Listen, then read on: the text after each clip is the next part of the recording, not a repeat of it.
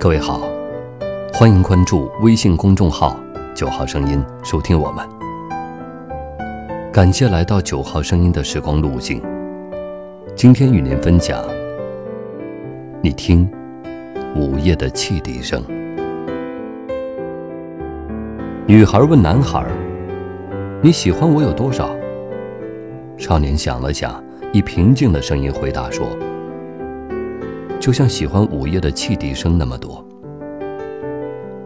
少女默默的等着他说下去，一定还有什么话要说的。有一天半夜里，我忽然醒来，他说：“正确的时间不知道，大概是两点或三点吧，但那时是几点并不重要。总之是半夜里，我独自一个人，没有谁在我旁边。”你试着想象这种情景：四周黑漆漆的，什么都看不见，没有一点声音，连时钟的针刻着时间的声音都听不见。也许是时钟停了，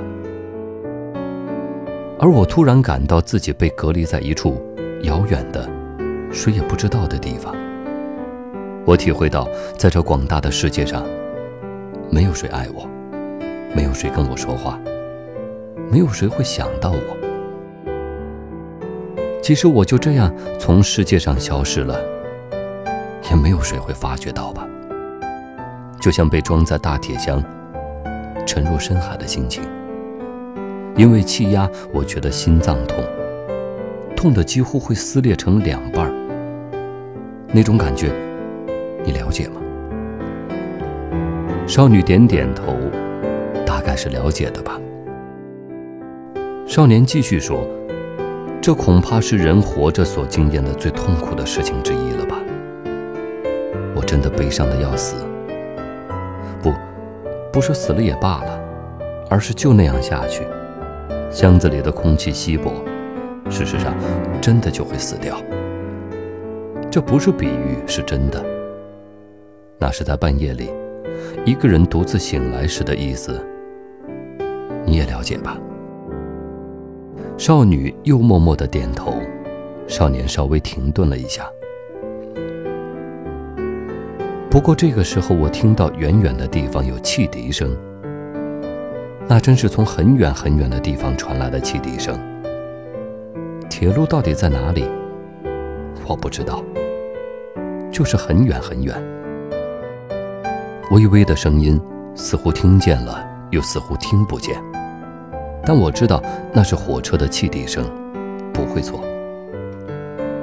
我在黑暗里静静地体听着，于是那汽笛声再一次传到我的耳里，然后我的心脏不痛了，时钟的针开始移动，铁箱子慢慢浮上海面。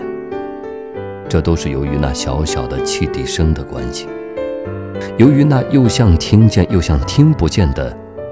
微微的汽笛声，而我爱你，就像那汽笛声一样。今天的九号声音，又为你另存了一段时光之旅。